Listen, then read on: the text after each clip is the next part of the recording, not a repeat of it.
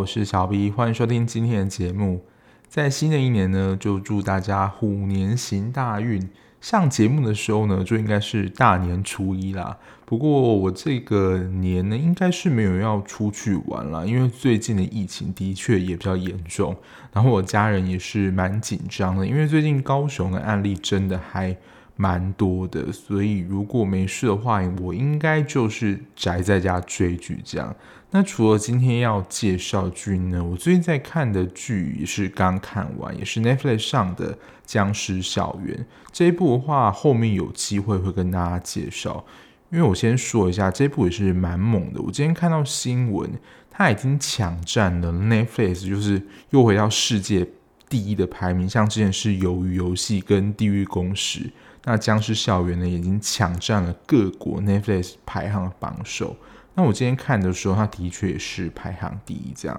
不过我们先回到我们今天要介绍的剧。今天要跟大家聊的呢，也是在 naf 上的一个韩剧，就是在《僵尸校园》出来之前呢，也是长期的霸占好几个礼拜吧，第一名也是那年我们的夏天。那我一开始会看这一部，其实那时候我还在追《衣袖红镶边》，因为我就是最近都是采取一个一口气看完的一个政策，所以我想说我就养剧一下好了。然后这时候就会看到蛮多的，就是剧评的作家或是一些有在看剧人都觉得说这一部哇，就是越看越觉得深深的被男女主角的。这种剧情吸引，这样几乎啦，我看到是没有一个差评。我想说，这么神的剧，我就一定要跟上这样子。那这一部的男女主角呢，是崔宇植跟金多美，他们其实不是第一次合作。那也因为就是我觉得是这一部的关系，大家可能先看了这一部，然后又回头去看他们之前合作的一部电影，叫做《魔女首部曲》。跟这一部的风格完全不一样，在《魔女首部曲》面就真的是相爱相杀，你会看到他们在这部剧当中的表现真的很不一样。除了男女主角之外呢，他算是第二男主角是金圣哲。金圣哲最近真的是一位蛮多产的演员，而且他演的角色，我觉得都是令人印象深刻，就是你很难的不去记住他。他虽然可能只是当中小配角。可是都有蛮大亮点的。一开始啊，就是在《机智牢房生活》里面提过了法子，这个算是他的初成名代表作。后来大家可能比较有印象的是《Sweet Home》里面那个有一个翅膀的 BOSS。我后来去查那个作品名称，我完全不记得这个 BOSS 有一个就是汉文的名字，我就知道他是那个 BOSS 这样。还有最近就是《黑道律师》文森佐那个男男 CP 啊，这一对就是有看过文森佐的，应该也是难以忘怀吧。就是他真的只是一个两集的小角色，可是就会让你记住他。他其实我第一次看到是在我之前也推荐过的一部爱剧。你喜欢布拉姆斯吗？它里面也是一个算是男主角地位，但是因为那一部的主演。就是有男一、男二、男三，还有女一、女二、女三，所以相对的，他在那一部就是戏份上就有点被瓜分掉。但我刚刚提到那几部都算他是蛮出彩的作品。不过他这几部演的啊，我觉得都有点算是蛮悲情的角色，就是你要说感情上啊或怎么样都没有得到一个比较好的一个结果，这样子。那他的这一部里面也是，大家如果看过就知道，也是一个有点小悲情的角色。那我自己在看完之后，我大概那时候是追到十二集吧，接下来就开始昂档看。但十二集我记得已经他们是开始要在一起的时候，那我看完之后我觉得蛮棒的。虽然不是说我非常喜欢的套路，就是有点梦幻，可是整体你要说千心当中又带着一点。哲理就是看到十二、十四集那边的时候的想法，他也是在十五集的时候突然你要说鬼转嘛。虽然说我们就知道他在中间过程当中就有铺下一些就是这个角色的一些人设梗，还有他过去的一些经历。可是十五集开始慢慢一一交代，全部完整出来之后，他仿佛又变成一个人生剧。就是有非常多的哲理，还有我们所谓的人生难题。我真的蛮喜欢这种人生疗愈剧，就他们会有很多的议题。因为如果你是新来听众，就是我是一个心理师，所以我对于这种比如说童年创伤啊，还或是一些碰到一些人生议题，其实我都会蛮有感的。我还蛮常会喜欢看这种剧，然后从里面的一些议题去，你要说疗愈自己，或是看到更多个案的样子，我会觉得蛮出彩。是，但我会有一 part 跟大家分享，就是这四个主要角色碰到的人生议题，其实我觉得他描写的蛮写实的。那他这部剧的里面的人设啊，还有整个剧情来讲。总体评分我是给蛮高分的，就是它很完整啊，而且待会会跟大家解析一下，就是我找到一些资料啦，这个编剧他蛮用心的，隐藏了一些梗，就是一些韩剧啊或是一些电影的梗这样子。那这一部《那年我们的夏天》呢，它其实是描写了就是崔雄跟果延秀这两个学生，他们是在高中时代为个背景，然后崔雄呢是这所高中的最后一名。然后国研秀呢是全校第一名，这样子，他们就是两个人刚好座位就在旁边。现在国小国中可能每一个人的座位都是独立的，可能在我国小的时候还是有那种两个人就是坐在一起，然后就是还是说不准超线佛的，就是我要跟你绝交之类，就是还会有两个桌子连在一起的。然后他们那个时候桌子还是这样，然后他们时候就坐在一起。然后当时就是要拍他们一支纪录片，就是全校第一名跟全校最后一名就坐在一起，会有什么变化这样。但后来他们成为了情侣，可是中间又因为一些原因分手。后来崔雄成为了一位画家，那妍秀成为一个行销公司的组长。那因为他们公司有一个计划案需要跟这个崔雄合作。当然，崔雄是用了一个笔名啦，然后后来就是才发现说，哦，原来这一次的合作对象是他，因为他们中途就是毕业之后就没有再联络，就分手了嘛。后来就是在碰到之后，就是又开始展开了，就是他们之后相遇的故事。这个设定本身就是还蛮电影跟梦幻的梗的。我觉得现实当中要碰到这样的事情，说实在，真的还蛮难的啦。那我觉得这一部戏，我觉得第一个看点就是在描写青春恋爱这件事情。你要说他们是初恋，应该是初恋啦。而且他这个题材，我觉得本身要在现实生活中运用也是蛮困难的。因为现在认可的拍摄啊，除了要经过就是双方的同意之外，他们可能未满十八岁都要经求父母的同意。而且就是在高三升学主义那么。竞争年代真的会让你拍这个东西，我自己内心可能也是抱持着一个存疑啦。当然，因为他们后来就是因为某一些原因分手，而且那时候是崔雄单方面被分手的。所以，如果我们是崔雄的话，我们就会更想要了解说，为什么延秀当时要离开我？而且那个时候他们已经是交往五年的时间，是真的还蛮长一段时间，然后就突然的。这样被分手，我想说，到底是因为什么原因？一定都很想知道。如果你可能是什么三个月啊，或是一年，可能还不会这么的，你要说痛心疾首。可是因为五年时间真的不是一个很短的时间，而且如果这又是一个初恋，因为大家知道初恋对就是我们人是一个很重要的一个记忆，我们会特别的刻骨铭心跟印象深刻。所以，如果好像没有得到一个理由解释的话，好像就会变成一个未尽事物。但如果现实当中就是这种被分手的情形，我倒是觉得真的蛮有可能，就是你不会得到任何答案。但是因为他们这样算是命运的安排，有一个机会啊，能够解开这个多年的谜题，就是为什么延秀要跟崔雄提分手这个原因。当然，在剧中这样的一个设定啊，我觉得也是我们可以有某个部分可以投射，就是我们觉得如果有这样经验的话，就是我们觉得这样的不完整，就是没有得到一个完整的解释的这样的情形，好像也可以持续的延续，或是得到一个解答，就是能够了解妍秀为什么要离开崔雄的原因。对啊，如果你自己不论是国中、高中啊，或者这种学生时代，都有一种爱恋，而且这种青春的爱恋是比起，比如说都会有一些不成熟或怎么样，可是这就是你要说正常的过程。因为如果你要说现正分手中，它算就是比较大人的爱情，就会想的比较远，就自己想要什么，其实都会想的比较多，想的比较清楚。可是像是高中啊、大学这种学生时期爱恋，可能都会充满着比较多的想象。虽然有一些不成熟，可是相对的都会，你要说爱得比较轰轰烈烈，或者是就是不顾一切吧。但是也会因为在这个不顾一切当中，就是激战出更多的火花。第二个，我想就是一一的跟来跟大家讨论一下。因为虽然前面说就是这一部你会觉得是一个校园的恋爱剧，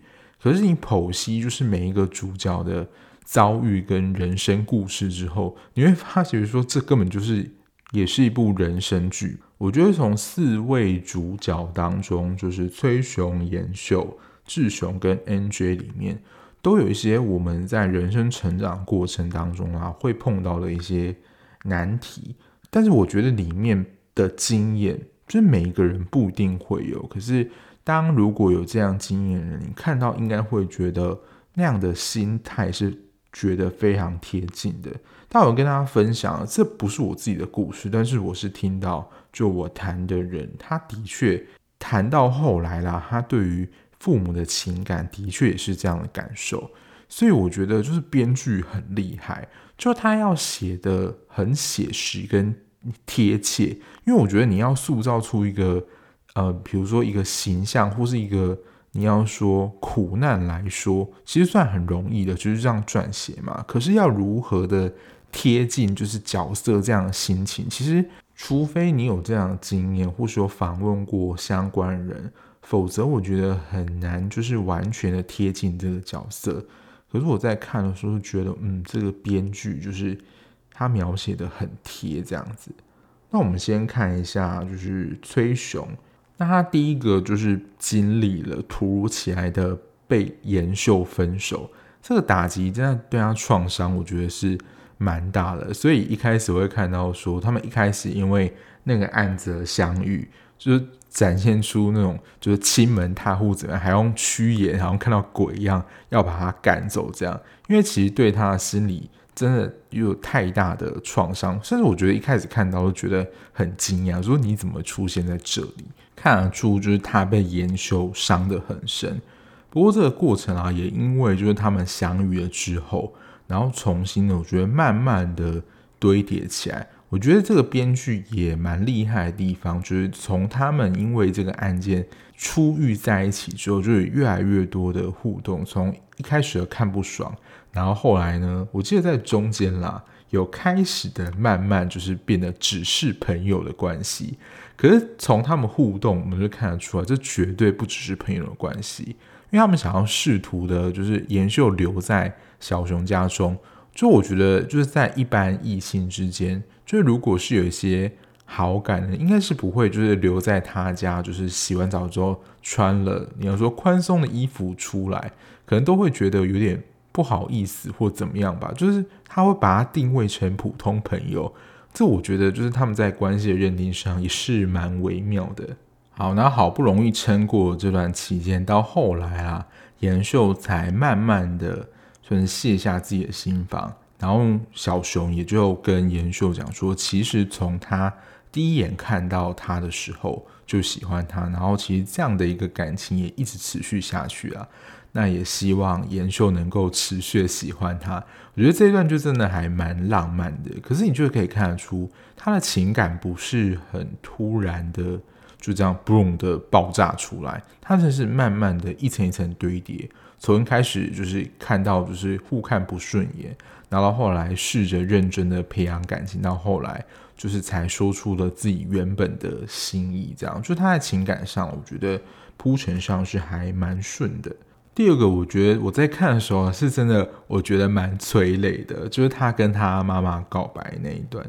其实他所面临的第二个议题啊，就是自己不是他们父母的亲生小孩。因为我记得在蛮后面的时候就会看到，他们原来的父母就是捧着原本小孩的，应该是过世了。然后崔雄并不是他们亲生儿子，可是他们在对待他的过程当中，其实就真的觉得，我觉得啊，就是真的投入了百分之百爱在照顾崔雄这样，而且连他们自己开的那一家就是餐馆都取名叫做“小熊同在”，会把。小孩的名字做一个店铺命名，我想说这还不够，就是表达他对他小孩的爱意嘛。我之前在看那个僵尸校园的时候，男主角因为叫青山嘛，就也能够看得出他的父母是非常爱主角，就取名叫青山炸鸡这样。所以其实从店名啊就可以看出，他们的父母对他是投入百分之百爱，可是相对来说就是会怀疑自己。是不是就是如果他在剧情台词里面有说，就是他长得不够像爸爸这样，就是害怕他会让就是他的父母失望这样。虽然是万变不离其宗，可是我觉得每看一次都还是会被感动到。就他的妈妈就还是告诉他说，就不论你是长什么样子，都希望你平安健康长大就好。其实真的不用给他很大的压力，就是他是真心的希望他好。还是说他带有某一种目的性，是有条件的爱的话，其实我们能够感觉得出来。可是，在他们就是那一段谈话中，看得出来是蛮真诚的，在跟崔雄说话的。在某种你要说心理解析上，因为他不是说就是他如果做不够好，会让他爸妈失望。某个层面来说，我们会觉得。就如果他没有办法达到父母的期望的话，等于就是说他可能会觉得是一个带着有条件的爱啦，就是我要表现的怎么样，或是做到什么样的期望，我的父母才会爱我，所以他很害怕他所做的事情，包括你看他高中的成绩，然后后来成为画家，就可能搞不清楚说他现在的有没有名气啊、名声怎么样，有没有做出一个成绩。那如果他的样子不是他的父母希望或想要的话，就会让父母失望，这是他很担心的，就会担心说父母是不爱他的。而且这边有一个情况，就是崔雄是知道他不是他父母的亲生小孩，因为有一种他是不知道的，就他一开始可能就是被领养，然后他的父母也并没有真的告诉他他自己完整身世是怎么样。在不知情的情况下，就当然就像一般人过下去这样。可是我觉得内心当中一个最深的恐惧，其实某个部分也跟延秀离开他有关，就是他担心被抛下、被留下这样。因为就像刚刚讲的，就是如果他没有办法得到父母的喜欢，父母有可能就是会留下他，或者是不爱他了。因为我自己是没有相关经验啦，所以我也没有办法分享。关于就是我的父母不是我亲生父母这件事情怎么样？可是我看过，你要说许多的研究啦，不论他是呃养父母，或是他是比如说同性父母抚养小孩，他们在长大之后啦，他们其实最在乎、最在意的事，其实就是他们的不论是父母，就是他们主要照顾者给他们的爱。说实在，如果他们有感受到主要照顾者对他们的爱的话，他们其实真的并不会很在意他们是同性父母，或是是不是亲生的父母亲，可是还是会有个念头，或是可能会去想了解说他们的亲生父母是谁。不过我之前在看那个《璀璨帝国》之前很久以前集数有介绍过，里面主角也是因为养子嘛，他们就想要去寻找他们亲生父母，然后他们的养父母其实都蛮开明的，也蛮同意他们去。展开这个寻根之旅，虽然我很难完全的去了解或体会这样的感受，但我觉得就像我刚刚讲的，如果我真的不是我父母的亲生小孩的话，如果他们能够给我就是足够的爱，我还是觉得其实我跟亲生父母养的其实没有太大差别，我仍然会把他们当成我的亲生父母一样。但我真的就像剧中的小熊一样。当我能够感受到我是接受与被爱的时候，那心中的石头啊，真的会有松一口气的感觉，就不会觉得说自己可能会被抛弃这件事情。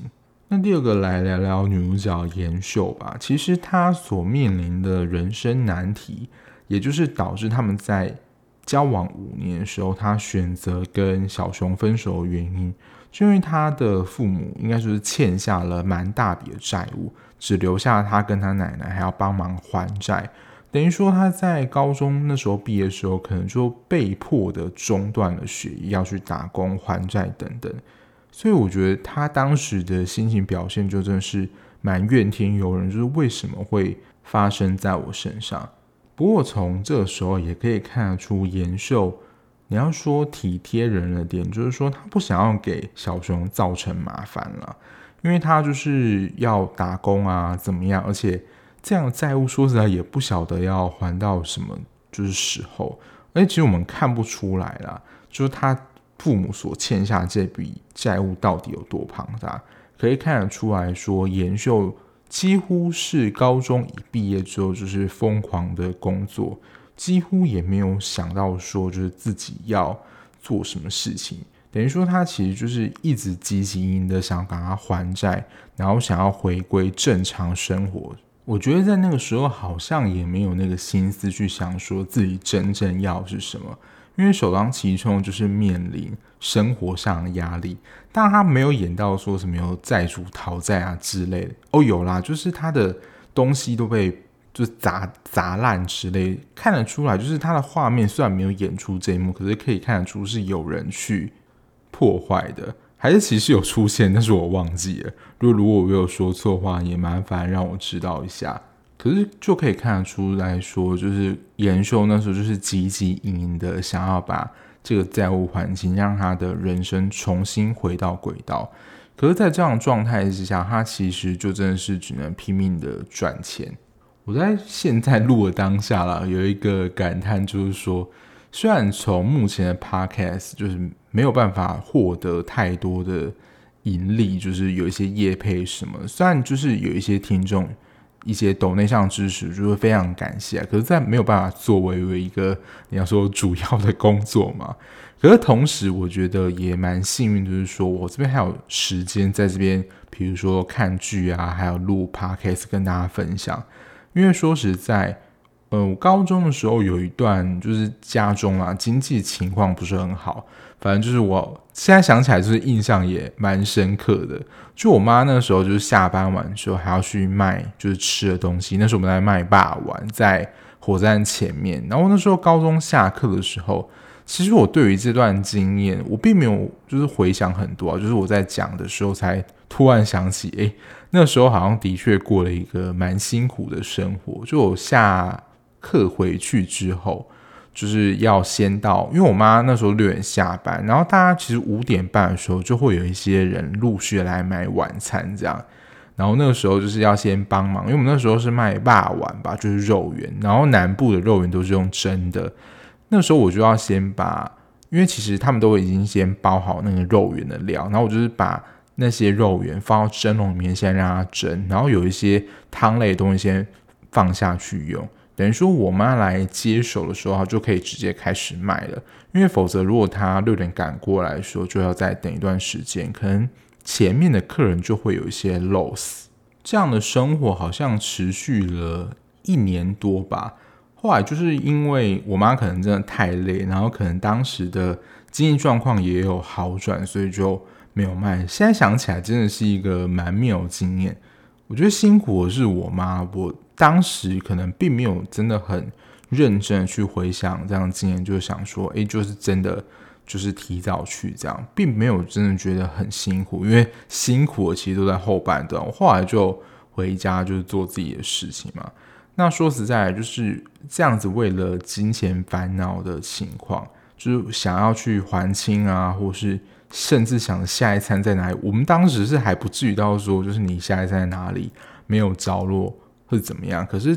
通常可能就是月初你各项支出出去的时候，就会知道什么样是薪水的相形见绌，就几乎是没有剩下什么钱啦。就是可能在生活上就会比较需要紧缩一点。可是那时候，我觉得大家一心的想法就是我要如何赚更多钱来结束目前这样生活状况。就你一心的目标只有这个，其实你没有任何的心思去想其他事情。如果是可能更辛苦的状况，就是你的脑中就是只有想着赚更多钱这个想法，因为你连可能下一餐要如何活下去这件事情都不知道。所以其实这也造成在剧情后半段了，就是崔雄他要出去法国的时候，他就问严秀要不要就跟他一起去。这时候我才想到，就是其实严秀为了一直要改善家中的生活，就一直拼命的赚钱跟工作嘛。他也就是没有认真的想过，因为他进这家公司其实是受到他的前辈的邀请跟挖角。就是他也并没有真正想到说他自己想要做是什么，因为他其实是一个能力很强的人嘛，不然他的学长也不会就是挖角他这样子。可是他也并没有真正想到说他自己想要做什么，就是这样汲汲营营的活着，想要改善目前的现况。所以你要说严秀碰到一个人生难题，也是我们其实蛮常会碰到的，就是不知道自己真正想要的是什么。因为说实在，即使我们不去思考我们真正想要是什么这个问题，我们日子还是可以过下去啊。只是人生就会变得有一些迷惘跟不知道方向。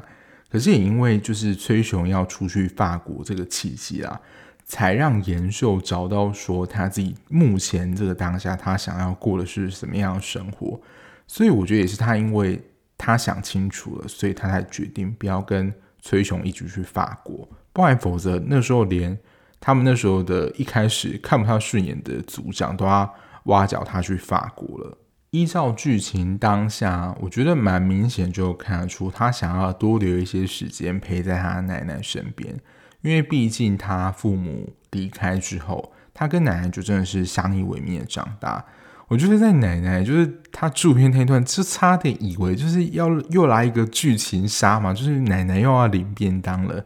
幸好是没有，就是我觉得在个性上的设定也蛮有趣的。妍秀本身就是一个个性比较强悍的女生，就是你要说不认输、不服输啦。然后她奶奶的个性也是蛮硬的，这一点就是你要说有像到她这样，就也是蛮坚强、蛮刚毅的。不过在严秀的剧情上，我被很打动的，就是你要说在这么刚强的外表还有行为之下。其实真的很不容易表现自己的脆弱，就是他其实有提到，他在当时跟崔雄分手的时候，就是这个自卑感来袭，就觉得自己可能配不上崔雄，然后可能会造成他麻烦等等。那我刚刚这个部分也是我刚刚想到了，就大家可能会想说，就是严秀他虽然家中这样，不过他可能比如说高中的时候是全校第一，然后也找到一个好的工作。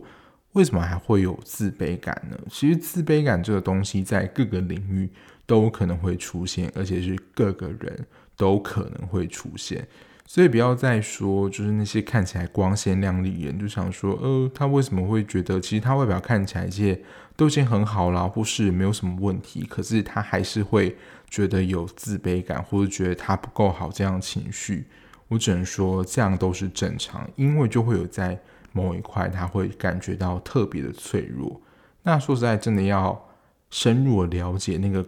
故事，他人物的背景脉络之后，才能够了解他自己到底发生什么事情。所以就是延秀碰到的议题，我不知道这样分享会不会觉得太沉重了。那就是基本上我现在的解析，你基本上就一定是要看完这整部剧，才会听懂我。就是要讲什么？就是如果你还没有看过这部剧的话，可能只能听到说哦，这部剧的类型是在讲什么这样。那我会特地全部看完了，也是希望说，就是大家能够看完之后再来听会比较了解。所以还没有看过剧的听众，只能先说声 sorry 喽，就是可以先去把就是这部戏看完。那现在剧我基本上都会挑过了，就是大家可能比较有看过或是热门剧。那如果想要听一些就是冷门或是我即时在看的一些片子，我可能会放到就是 Mixer Bus 的会员专区或是我的 IG 啦，有时候会剖一些简短的心得，就是我看完这部剧的心得。那有时候如果可能不是太好看的剧，或是没有那么推荐的话，就是你们也可以看一下，就是防个踩雷啦，就是大家可以不用浪费时间。就把这些时间挪去看一些我觉得比较好看，或是你自己有兴趣的剧，这样子。那我们回到第三位男二的主角志雄，其实志雄算是我觉得我在这部戏里面算是最喜欢跟最贴近的一个角色。当然，他的剧情线呢是比较悲催一点。除了他也喜欢国秀，然后还当场的被崔雄打枪，因为他其实也就是有发现哦，志雄也是喜欢妍秀的。那他你要说最孽的地方，应该就是他跟他母亲的互动吧。原本他一个满心期待说，就是如果他的存在就是对他的母亲会不会有什么影响，可能都会得到一个。我们所期待的答案就是说，哦，因为有你，我们人生变得很不一样，或多彩多姿啊，就是凸显我们自己的重要性。可是他的母亲就给出了一个，就是我觉得他跟他母亲关系这么疏离，不难想象的一个答案。不知道大家还记不记得啊？他就是说，就是因为你的出生，你的存在。让我的人生起了一个很大变化，这个变化是不好的，可能就造成他的麻烦啊，不能做很多事啊。我之前谈的个案里面真的有这样，就是母亲对我的个案说这样的话，就是你的存在就让我不能离婚啊，然后不能做他自己想要做的事情，怎么样？就是否定他的存在或他的重要性。导致说他们两个之间的关系就一直是很僵，然后也没有办法化解。然后这一幕是我觉得这一部剧里面我觉得超贴切的一个的场景。我不晓得大家的想法是怎么样，就是听到这段台词的时候，志雄他妈就跑来跟志雄说他快要死了，可是志雄其实他心里没有太大的感觉，他会觉得这样很奇怪。不知道大家会不会有这样的经验？因为照理讲，父母就是我们的主要照顾者，是跟我们是最亲的人。如果他要离我们而去，或是死亡这件事情，我们或是你要说世俗上应该要觉得很悲伤，可是他并没有任何的感觉。就他死了要离开我们这件事，他没有任何的感受。有这样的情感，很容易被。人说你很冷血啊，你很奇怪，你很不孝，就被冠上这样的名称。可是也因为就是了解刚刚所说的背景脉络，就是他们从小相处的状况，然后他妈跟他说那一番话，可想而知他对于他妈妈的感受，其实我觉得也是蛮复杂的。那之所以我会觉得这一段那么真实，原因就是我真的有人，就是我听说过。他的父母即将离开他，但是他并没有任何的感觉，也是来自于他其实小时候跟他的父母关系也不是很好，他觉得他的父母就是没有尽到父母的责任，抛弃了他。这个经验是不是完全的重叠？所以我觉得很贴切的原因就是这样，就是他不是有一个很洒狗血的方式。我刚刚想到就是。那年我们的夏天这一部，就是他的剧本看似很梦幻，可是他人物角色刻画是写实到不行诶，是我觉得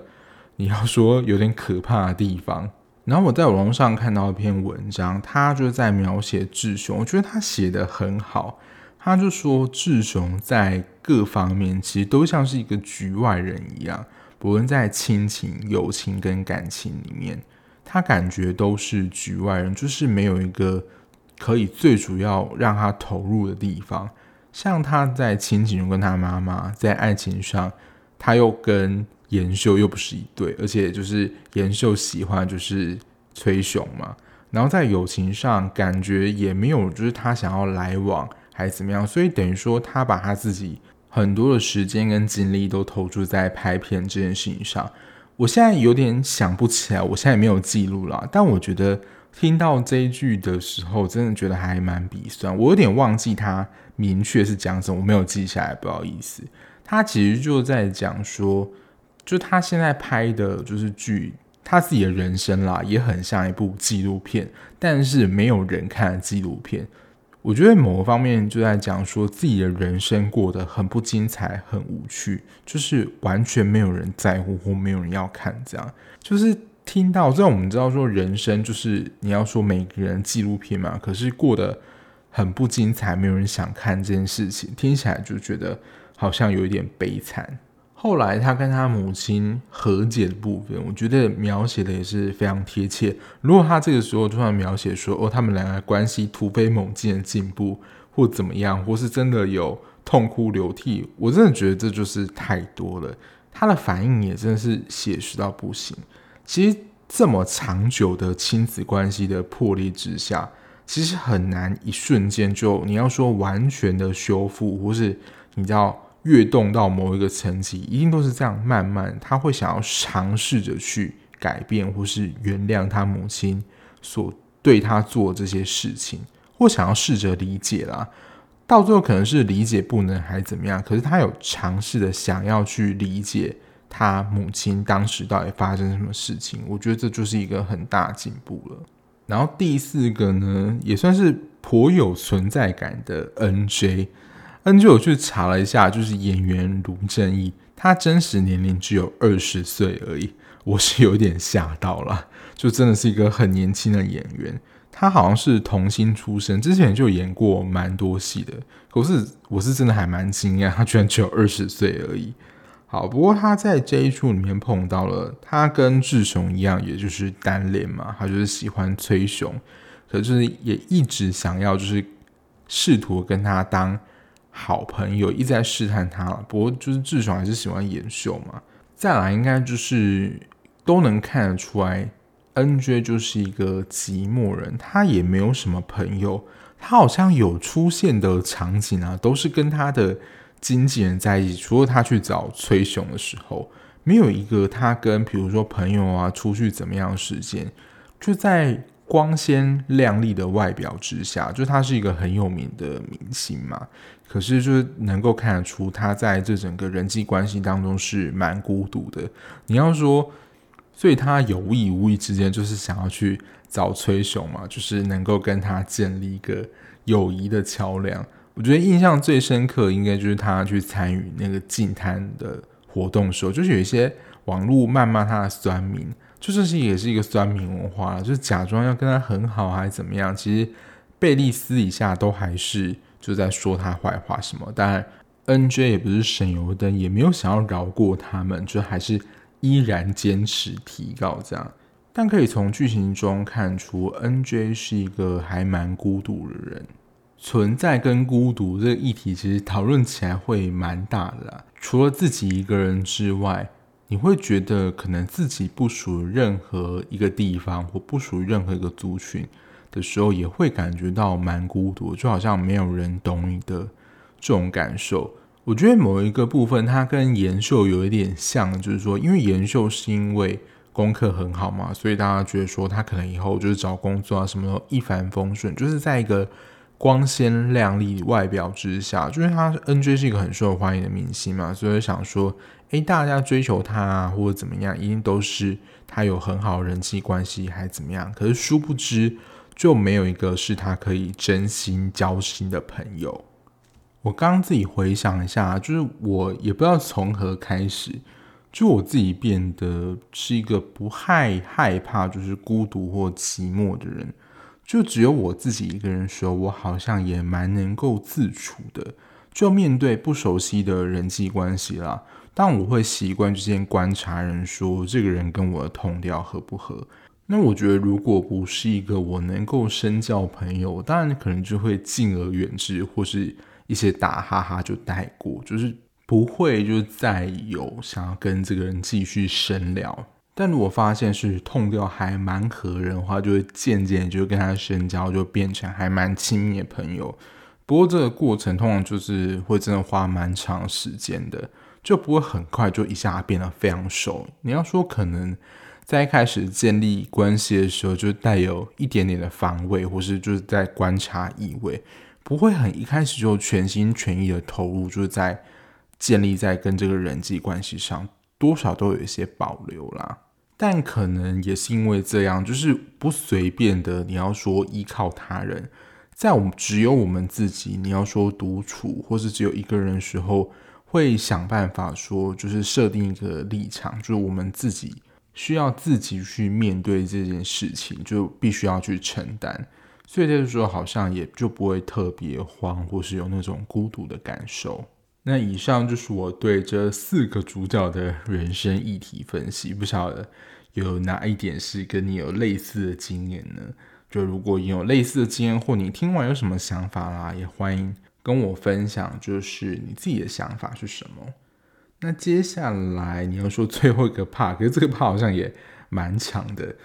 这个部分就不是我自己个人的想法，就是一些编剧上的巧思或这些彩蛋啦。第一个，我相信可能大部分人都有发现，就是这一部在十六集的片名当中，它单独一集的片名都有设计上的巧思。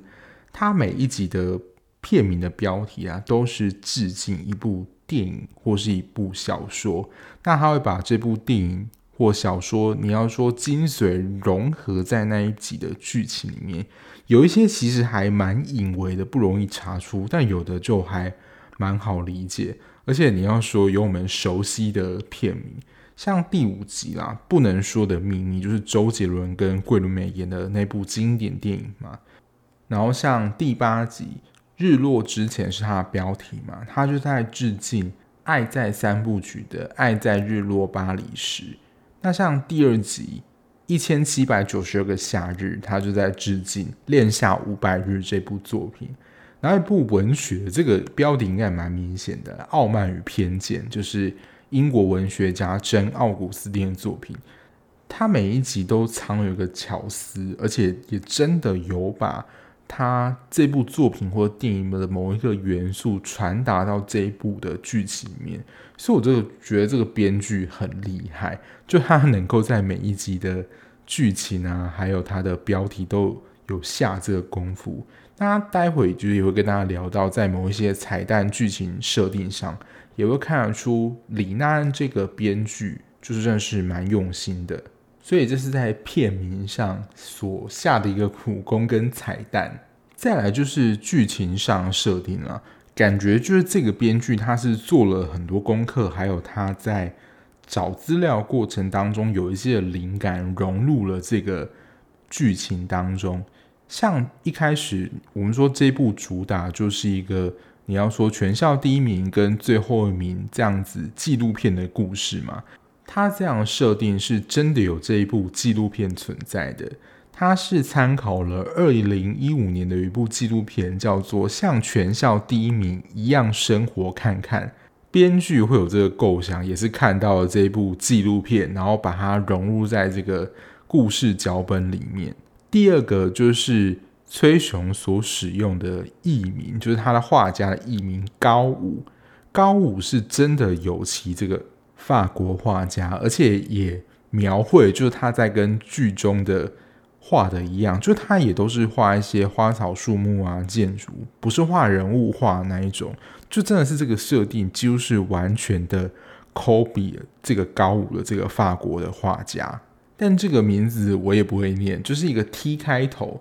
大家如果去上网搜寻，可能可以找得到。那如果我有找到图片的话，我会放在我的 IG 上，就让他去看一下。然后第三个设定就是高武，就是崔雄啊，他身为画家这个名气不是声名大噪吗？就是因为 NJ 买了这个画，让因为 NJ 的知名度就比较高嘛，然后让崔雄的知名度就起来。NJ 本身在剧中就是一个知名艺人或知名人士嘛。那其实，在现实当中，是真的。韩国有一个名人买了高武的画作，就是 BTS 当中的 RM。说实在，我对 BTS 是完全没有任何了解，所以这点也是我就是上网找的资料里面他写的。可是确实就是 BTS 有买了高武的画作，让更多人知道高武这个插画家。然后再来就是这个真的要看过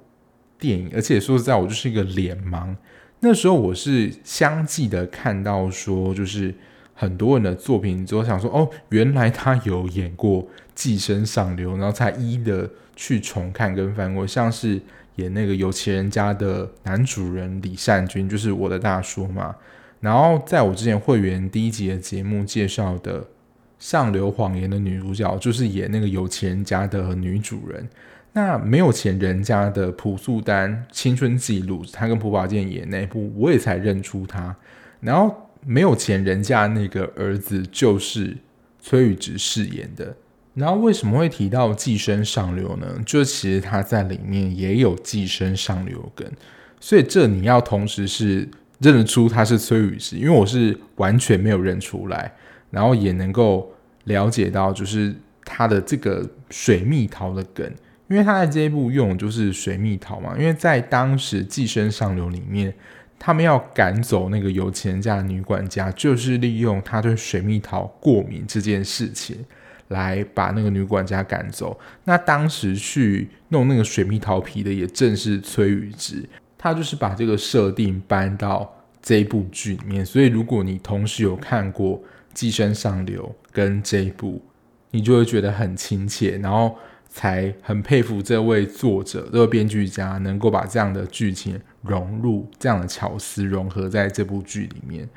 还有，他有说啊，除了《寄生上有》刚刚那个梗之外，崔雄他画画的地方，其实是在这间房子的地下室里面。因为当时崔宇植他们就是扮演的，就是没有钱人家，他们是住在一个房间的。你要说那是地下室嘛，就是一个很破漏的地底下。其实也有在影射说，他们就是这种阶级地位从很没有钱，然后变得很有钱，然后没有名变得很有名这样子的一个落差。所以我现在想想，那些影评跟剧评也不容易。你就是要有这样足够的 database，你才能够看得出编剧的巧思在哪里。否则，你就是觉得说，诶，这样的安排有什么意义吗？那其实也就是因为要看过够多作品，你才能够知道说，哦，原来他这个地方想要表达是什么。所以，真的影评跟剧评真的也不是那么好当的啊。那还有一个就是大家可能应该也记得，因为那一幕某个程度上也是有点不自然啊，就是红枣洒落一地的那个场景，很多人可能也有猜到，就是红枣就是有早生贵子的意思，而且那个时候他们的感情，我记得也是已经进展到比较后端的阶段了。这个应该可能大家有的人有 catch 到了，否则一堆红枣散落在那个地板上，想说这是什么意思？但也能够从这个地方看出来啦，编剧对很多小细节的安排其实真的还蛮细致的。然后最后来说一下，他虽然我在看了很多报道，他都说最终是以五点三的高收视来做结，可是，在我的理解里面，可能我觉得跟有线跟无线电视台有关，还有可能播放时段啊，或是电视台本身有关系，因为可能在我理解当中。五点多其实不算非常高的收视，但也还算 OK 啦。但它整体的收视平均，我去看就是越来越往上，因为通常越来越往上，通常就是越来越精彩，然后吸引越来越多人看。这种戏，我说实在，就是我会看得下去，就代表说他可能没有烂尾，或是觉得哎后面收的不错。但是你以收视率来看，说实在不算特别的出彩。可是因为他在台湾啦，这一部是上架到 Netflix 上，我觉得很多剧都是拖了 OTT 平台，原本可能收视率不怎么样，就在韩国啦。因为大家知道，除了 Netflix 的自制剧之外，大部分的韩剧都是跟韩国电视台那边买版权的，这种跟播剧啊，都是那种一次放出来，通常才是自制剧。可是这一部在台湾人气真的是。很高，就我看过了，几乎每一部都是好评。那也因为它是上架在 Netflix 这样非常大的平台，它可能也是说 OTT 里面最多人订阅的一个。而且你要说 Netflix 虽然是美国的公司，可是台湾人的看剧喜好，你会看到很多很常在排行榜前面都是韩剧。那因为它上架在 Netflix 这个平台，所以让更多人就是看到这部戏。等于说，它原本可能知名度不高，还怎么样？但就是因为借着 OTT 平台的上架，让更多人看见它。我觉得算是就是你说在韩国收视跟在 OTT 上人气呈现一个蛮大反差的一部剧的。这一部，因为我自己啊，就是对这种恋爱梦幻的剧本，虽然最花的主角人设非常的写实。可是他对剧本来说，因为我没有这样的经验，所以可能也没有办法觉得就是陷在那个粉红泡泡里面。但对于男女主角的结局，我还是觉得蛮甜的。如果你在过年期间就是觉得剧荒的话，但你听到这边应该都是已经看完了吧？那如果你想要二刷的话，也可以趁过年这段时间再好好的品味一下。那今天的节目就到这边啦，感谢你的收听。那如果没有意外的话啦，下礼拜二应该会跟大家分享，就是《僵尸校园》，就是一开始跟大家说的，几天就抢占了排行榜的一部韩剧。好啦，如果你喜欢这样聊剧的 Podcast 节目的话，不论你是用任何平台收听，按下订阅键就能够比较快收到节目上架通知喽。那我们下一节目再见啦，拜拜。